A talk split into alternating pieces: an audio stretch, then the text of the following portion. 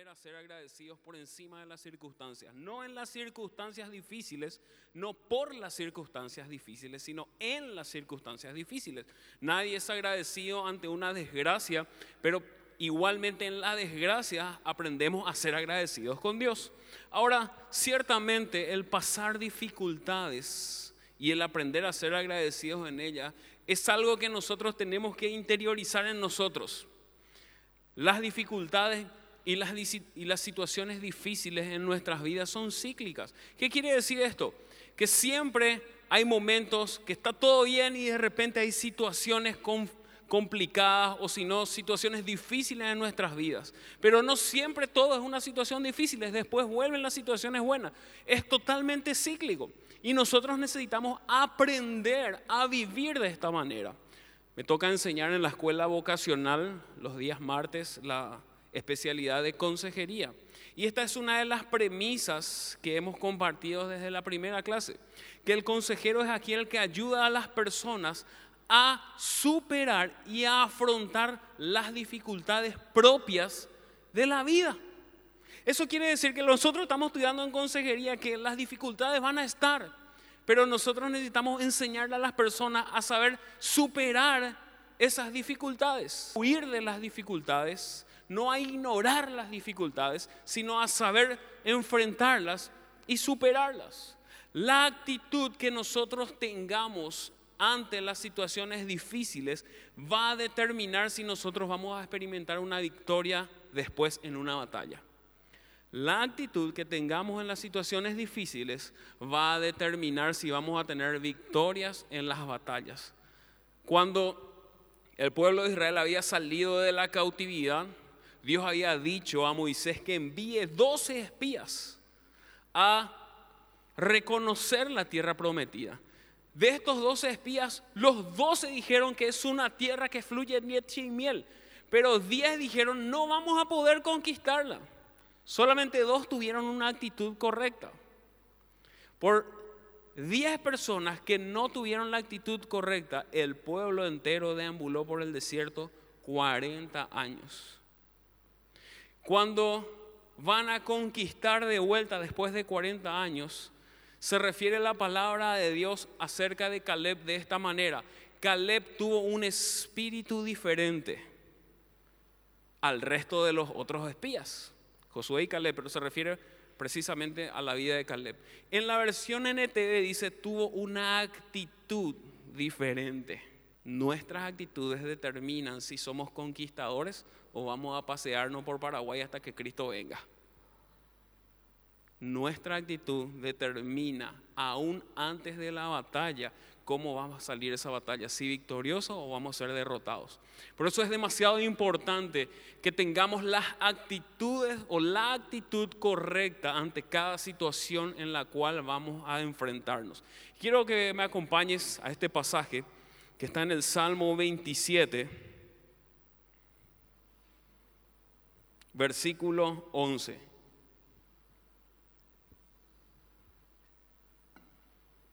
Salmo 27, versículo 11 dice así, enséñame, oh Jehová, tu camino y guíame por senda de rectitud a causa de mis enemigos. No me entregues a la voluntad de mis enemigos, porque se han levantado contra mí testigos falsos y los que respiran crueldad. Hubiera yo desmayado si no creyere que veré la bondad de Jehová en la tierra de los vivientes. Aguarda a Jehová, esfuérzate y aliéntese tu corazón si espera a Jehová. Hay tres actitudes que yo quiero compartir contigo que David tuvo en esta situación. Los salmos, como sabes, no todos fueron escritos por David, pero hay salmos de David que son consecuencia de situaciones viviendo. Los salmos él escribe en situaciones cuando él está gozoso, cuando está triste, cuando está tribulado, cuando está pasando una prueba. No todos los salmos están especificados en la Biblia en qué momento David de su vida lo escribió. En algunos sí. El Salmo 51 es escrito cuando él pasa lo que pasa con Betsabé y Urias de Teo. Pero no todos los salmos están explícitos cuándo, en qué momento de la historia del rey David él lo escribe. Pero sí podemos ver que son situaciones donde él abre su corazón y expone cuáles son las actitudes y cuáles son los sentimientos que él está teniendo en una situación de dificultad.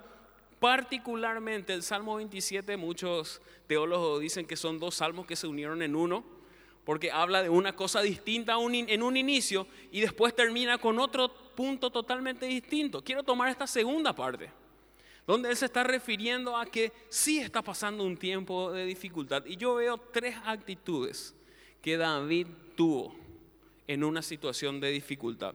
La primera está en el versículo 11 y dice, enséñame, oh Jehová, tu camino y guíame por senda de rectitud. Dice, enséñame y guíame. La primera actitud que tenemos que tener es una actitud de aprendizaje. Cuando, quizás todos cuando fuimos a la escuela, ninguno de qué escuela íbamos a irnos. Ni siquiera nos inscribimos en la escuela. Nuestros padres nos llevaron a la escuela y nos inscribieron. Y obligadamente tuvimos que irnos a la escuela y al colegio. ¿Verdad que sí? Así es. Es tu padre, tus padres los que están, o la persona que tiene autoridad o tiene la tutela sobre tu vida es la que va y te escribe en la escuela. Y ese es un aprendizaje que vos no decidiste, sino que vos te impusieron y es beneficioso igualmente. Ahora, ningún niño ama ir a la escuela, porque si tu hijo se quiere ir a la escuela todos los días, te recomiendo que le haga ver, algo no está bien con él. Los niños se quieren ir a la escuela cuando inicia las clases porque tienen mochila nueva y su cartuchera nueva, pero a la semana siguiente ya no quieren. Ahora van aprendiendo, sí, pero no por voluntad propia. Es porque si no se va al liga. Sí, así, exactamente. Está mi mamá y puede dar testimonio de eso. Sí, y puedo contar muchas anécdotas acerca de no faltar en el colegio, pero eso va a ser en otra ocasión. ¿Sí? Ah. Ahora, ahora cuando yo terminé el colegio, yo decidí capacitarme profesionalmente. Esa sí fue mi decisión. Yo dije, yo quiero estudiar, quiero convertirme en un profesional, quiero estudiar en la universidad, tengo que pagar mi universidad, tengo que trabajar para... Y yo decidí. Lo que hizo mi papá fue, una vez me alzó en el auto porque terminé la universidad en el 2004. ¿Sí? Calculen cuántos años tengo. En el 2004 no había muchas universidades en el 2004. Y mi papá me llevó y me dijo, ok, mi hijo, esa es la universidad en la que vos me dijiste. Y esa fue la única vez que mi papá se fue a la universidad conmigo. Mi decisión fue, peor aún, mi mamá nunca se fue a la universidad conmigo. La pastora Gladys, la pastora Gladys porque fue mi decisión capacitarme. Yo decidí ir a aprender. Yo, yo me fui y me inscribí, yo pagué cada una de mis cuotas hasta el día que terminé la universidad. Gracias a Dios tenía un trabajo, lo podía hacer. Yo decidí irme cada día y estudiaba de noche. Entraba a las seis y media de la tarde y salía a las diez y media por cinco años consecutivos. Fue una decisión mía. Yo tuve la actitud de aprender. La primera actitud de la cual te quiero hablar es una actitud de aprendizaje. Porque yo decido en madurez aprender cosas en las situaciones que se me presenten. Eso es lo que David le estaba diciendo a Dios. Enséñame, oh Jehová. Guíame por sendas de rectitud. Ahora sí, nos enseña mucho a través de su palabra. El Salmo 119, 105 dice, lámparas a mis pies tu palabra y lumbrera a mi camino. Pero te pregunto, todas las cosas que aprendiste, ¿los aprendiste solamente porque alguien te dijo? No, ¿verdad? ¿Cuáles son las lecciones que más bien aprendiste y que nunca te olvidaste en esta vida? La que aprendiste por tu costilla, ¿verdad? La que aprendiste por tu espalda. Esa es una lección que nunca más te olvidaste, ¿verdad? ¿Cuántos aprendieron por su costilla a las malas lecciones? No nos olvidamos nunca más eso, ¿verdad? Esas son lecciones bien aprendidas porque sabemos hasta las consecuencias de volver a equivocarnos con la misma piedra. ¿Por qué nosotros creemos que solamente Dios nos va a enseñar así? Vení mi, mi rey. Papito César, vení sentate aquí a mi regazo. Vení acá mi rey. Te voy a enseñar lo que dice la palabra. Bueno, Génesis 1.1. Y así, ¿entendiste para mi rey, papito? Sí, sí, papá celestial. Ok, no te equivoques. No, no me voy a... ¿Ustedes creen que así nomás se aprende? No, ¿verdad? ¿Cómo le enseñas a tus hijos muchas cosas que no entienden con las palabras? Así no, no se vea mi panza. Con el cinto muchas veces, ¿verdad? La palabra de Dios dice que Dios azota a todo aquel que toma por hijo. Porque hay lecciones que las aprendemos de una manera distinta. Pero la actizaje necesita estar en nosotros. Necesitamos tener un espíritu enseñable. Un espíritu diferente, como hablaba la palabra acerca de Caleb. Una actitud diferente. Es de gente madura decidir aprender. Es de gente madura aprender en las dificultades que se presentan en la vida.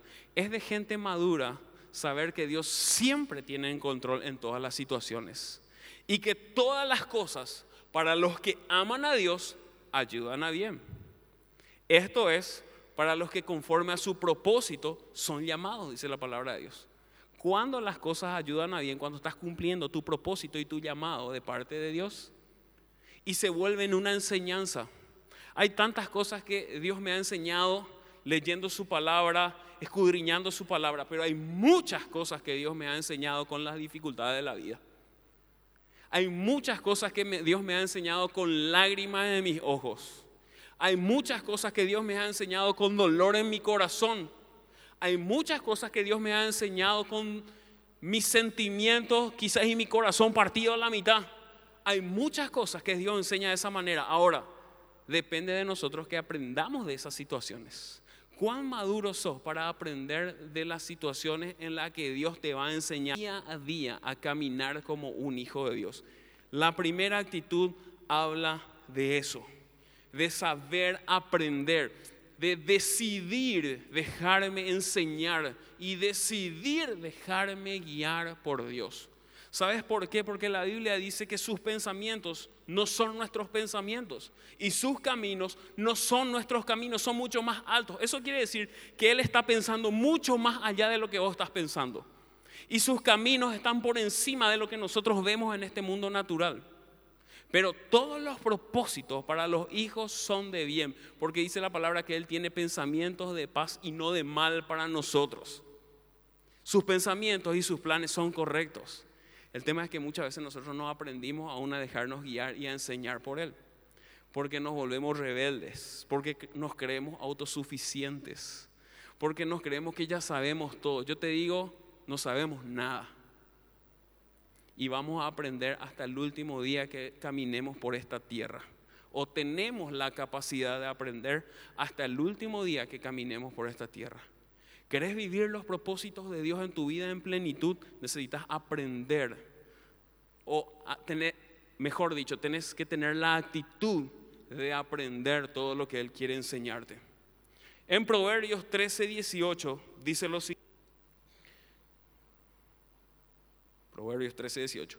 Pobreza y vergüenza tendrá el que menosprecia el consejo. Vuelvo a decir, Pobreza y vergüenza tendrá el que menosprecia el consejo, mas el que guarda la corrección recibirá honra.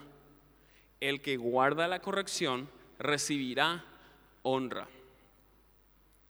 ¿Sabes qué? Y no es solamente Dios, no, Dios es mi líder es Cristo, no, Dios puso también autoridades en este mundo espirituales para que te guíen a vos.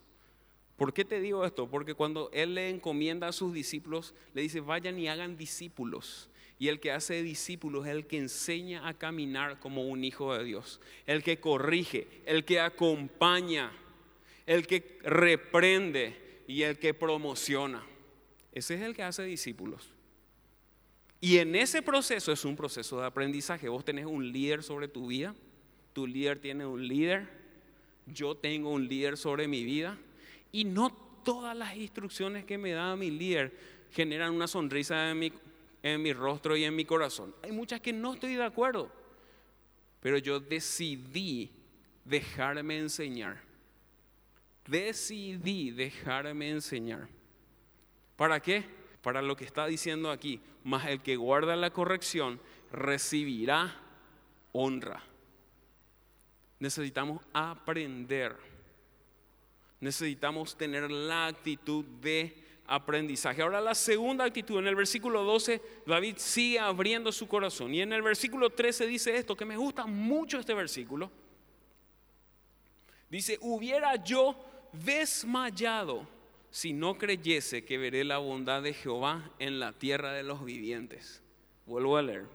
Hubiera yo desmayado si no creyere que veré la bondad de Dios en la tierra de los vivientes. ¿Cuál es la tierra de los vivientes? Este mundo.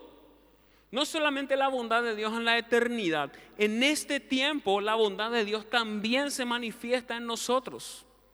Y esta segunda actitud que tenemos que tener es una actitud de fe, creyendo que Dios tiene el control siempre y en todo. Siempre y en todo. Dios nunca perdió el control de nada. Él está por encima de todo. Él es el Dios que todo lo puede, que todo lo controla, nada se escapa de su voluntad.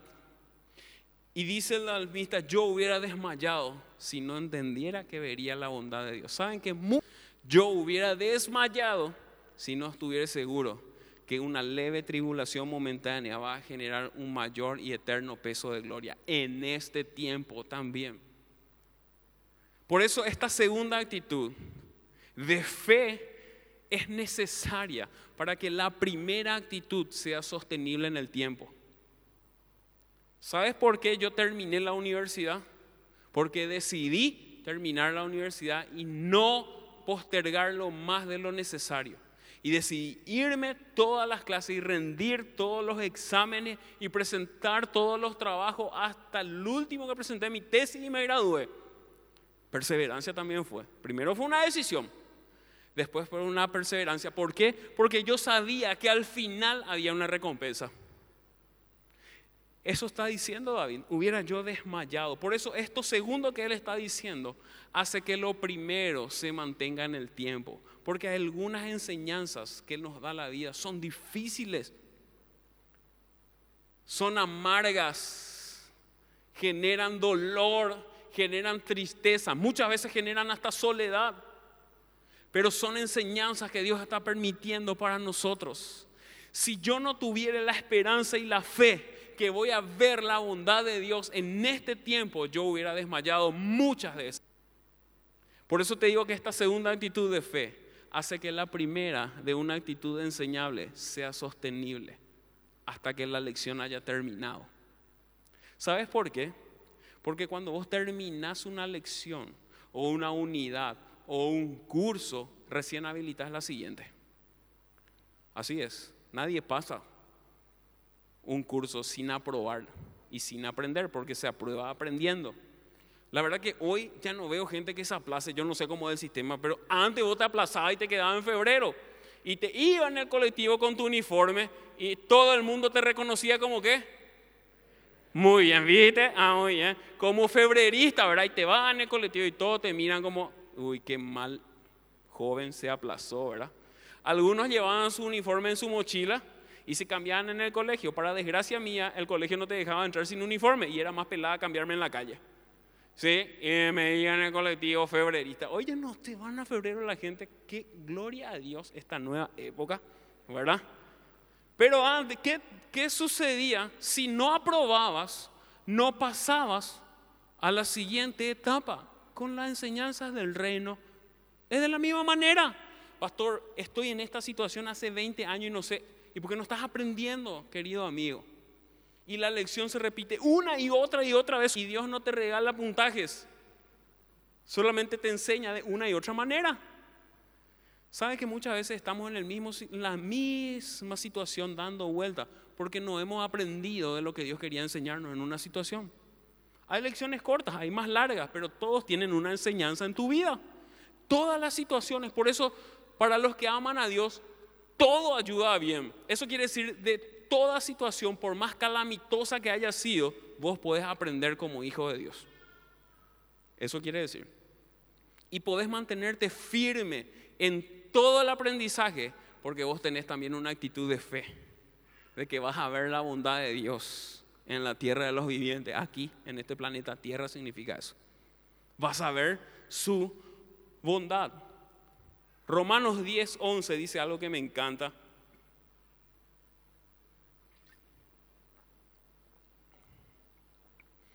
Dice, pues la escritura dice, todo aquel que en él creyere no será avergonzado. No vas a ser avergonzado si pones tu confianza en Dios. Él no te va a desamparar. Y quizás te van a decir, no, pero vos, ese es tu Dios y tu religión. Lee el libro de Job.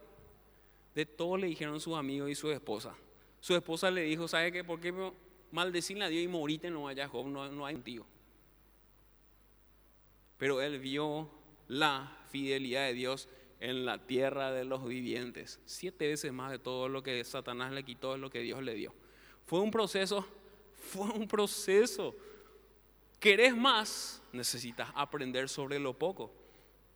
Toda la enseñanza de Dios se basa sobre lo poco en tu vida. En la parábola de los talentos, cuando le llama a los siervos, ¿qué le dice? Buen siervo fiel. Sobre poco has sido fiel, sobre mucho te pondré. Porque todas las enseñanzas que Dios tiene sobre tu vida es sobre lo poco. Porque siempre lo que te quiere dar es mayor de lo que tenés ahora.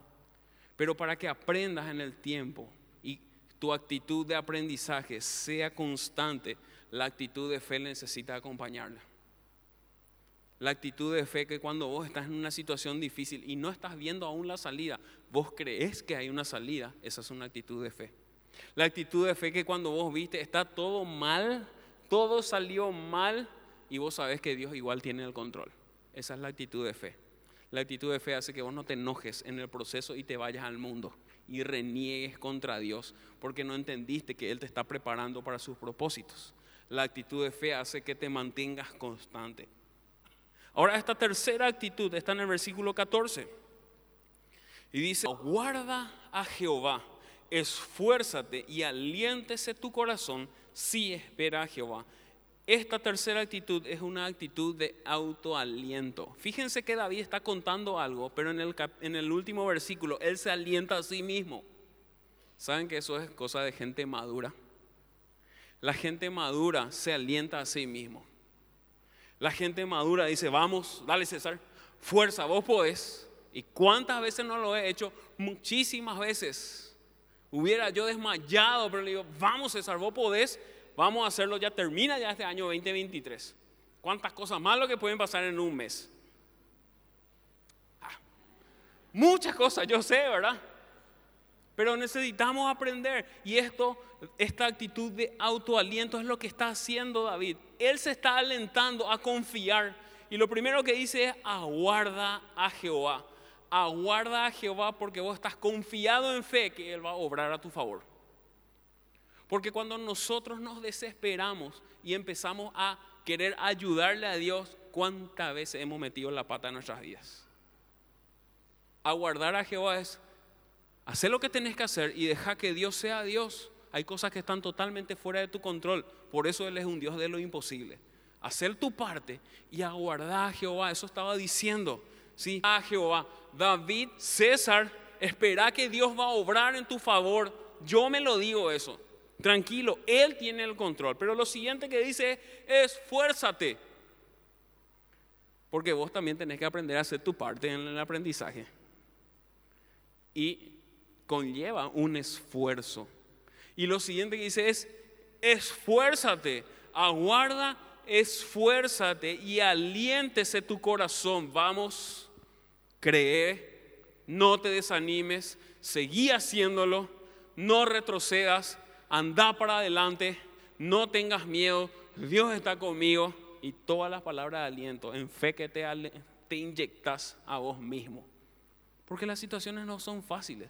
Vamos César, andate, tenés que irte a tu célula. Ay, lo que pasa es que fue un día tan difícil. Vamos, tenés que irte a tu célula. Vamos, César, no suspendas tu célula que os das. No, pero estoy tan cansado, voy a darle libre. No, no suspendas. Vamos, sabes que hoy no voy a poder. Eh, Ronald, ven a alguien que pueda, por favor, predicar, porque estoy tan. Necesitamos aprender esto. aguarda, esfuérzate, alienta tu corazón y dice, y es sí espera a Jehová. Porque Él va, mi hermano. Él actúa de esa manera. Hoy cantábamos tu fidelidad. ¿Cuánto podemos hablar de la fidelidad de Dios en nuestras vidas? ¿Cuánto podemos testimoniar? ¿Y crees que si le hizo una vez no lo va a hacer dos y tres y todas las veces que haga falta? Por supuesto que sí. Por supuesto que sí. No te olvides de las veces que Dios ha sido fiel contigo en las situaciones difíciles. No se olvidó de vos una vez, no se va a olvidar dos veces, ni tres, ni nunca. Necesitamos aprender a tener esta actitud de aliento. Sabes que cuando sos niño, tus padres te van alentando y te dicen, vamos, vos podés. Pero cuando sos adulto, vos tomás la decisión. No hay gente que, quien te aliente. Quizás tu líder a veces. Y si no te alienta, no, a mí nadie lo me tiene en cuenta. Nadie luego me dice qué guapo que sos. Nadie me dice lo que lindo para que predicas, César. Nadie luego me dice, uy, qué lindo que tocas el bajo, pastor. Nadie luego me dice eso. Ya no voy a tocar el bajo. Avisarle a Nico. Ya no voy a poder tocar el bajo. Y ya no voy a predicar porque a la gente parece que no le gusta. Cuando sos niño, quizás sí. Pero cuando sos grande, vos tenés la actitud de decir, vamos, estoy haciendo correctamente, voy a seguir haciéndolo. ¿Sabes por qué? Porque muchas veces nos agotamos. Dice la palabra y si me ayuda la gente de la alabanza. En Isaías 40, 31. Pero los que esperan a Jehová, fíjense cómo termina el salmo, perdón, vamos a al salmo. En el salmo 27, 14. Dice, sí espera a Jehová. En Isaías 40, 31 dice lo siguiente. Pero los que esperan a Jehová tendrán nuevas fuerzas, levantarán alas como las águilas, correrán y no se cansarán, caminarán y no se fatigarán. ¿Sabes por qué? Porque cuando vos le esperas a Jehová, Él no te defrauda. Y Él te alienta, y Él te da más fuerza, y Él te saca la fatiga. Porque Él sabe que vos podés hacerlo. ¿Y cómo te sentís cuando termina la situación difícil y vos viste que Dios estuvo contigo? se alienta en tu corazón, ¿verdad? nadie va a poder contra vos. Así te sentís. Hay una satisfacción tan grande cuando terminaste algo que te costó. Porque las cosas que valen cuestan. Lágrimas, sudor, esfuerzo, muchas veces dinero. Pero cuando se terminan es una satisfacción tan grande. Les digo, gente, que cada vez que nosotros nos preparamos para este culto y lo hacemos todas las semanas, son de gente que ustedes no conocen quizás que está involucrada en que esto funcione de esta manera cada fin de semana. Desde la gente de mantenimiento que hace que esté limpia la iglesia donde estás y que funcione en todos los aires, esté fresquito cuando llega. Y toda la parte técnica y logística de gente que trabajó durante la semana. Para este momento, y es esfuerzo y muchas veces es lucha y muchas veces oposición y dificultades para que vos vengas y recibas todo lo que Dios tiene para tu vida. ¿Y cuántas veces me he subido en mi vehículo después del culto, después de que se va todo el último? Le saludamos a todos, ¿verdad? Y yo le digo a Antonella, qué espectacular estuvo el fin de semana. Y es una satisfacción con la cual empiezo una semana de vuelta. ¿Fue fácil? No, tuvo sus dificultades una y otra y otra y otra vez. Pero cuando termina hay una satisfacción. Y te di un ejemplo nomás. Hay tantas cosas y dificultades que pasamos, pero cuando las superamos con Dios genera una satisfacción tan grande que te sentís preparado para la siguiente cosa, ¿verdad? Te pido que te pongas en pie.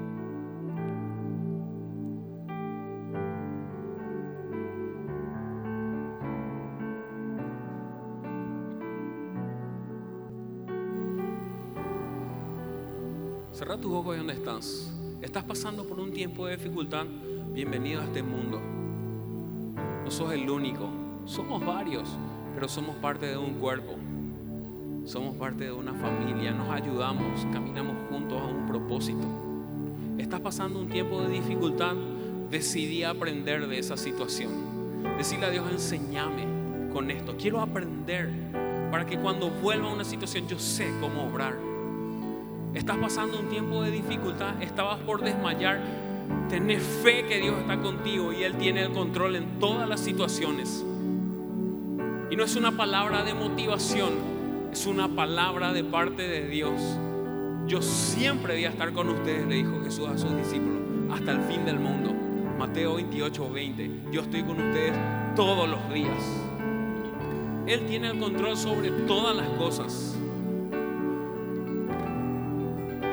Necesitas cobrar aliento, levántate cada día, porque ese día es un día que te regaló Dios para cumplir los propósitos en tu vida es cada uno de esos discípulos que Dios te dio, son las personas que Él te encomendó para que ellos extiendan el reino. Es el líder que Dios puso sobre tu vida. Esa es la persona que Dios capacitó para guiarte a caminar como un hijo de Dios. Tus hijos son herencia de Dios. Dios te lo entregó para que vos le enseñes a ser hijo de Dios y le enseñes a caminar como un hijo de Dios. Esta familia Dios te regaló, esta familia del reino para que cumplas tu propósito como cuerpo, como iglesia. Dios siempre ha sido fiel y Él siempre va a ser fiel. Te animo a que puedas cantar de vuelta esto y que puedas traer a memoria cuántas veces Dios ha sido fiel y cuántas veces más Él lo será en tu vida. Tu fidelidad es grande. Dígale al Señor. fidelidad incomparable. Nadie es como tú.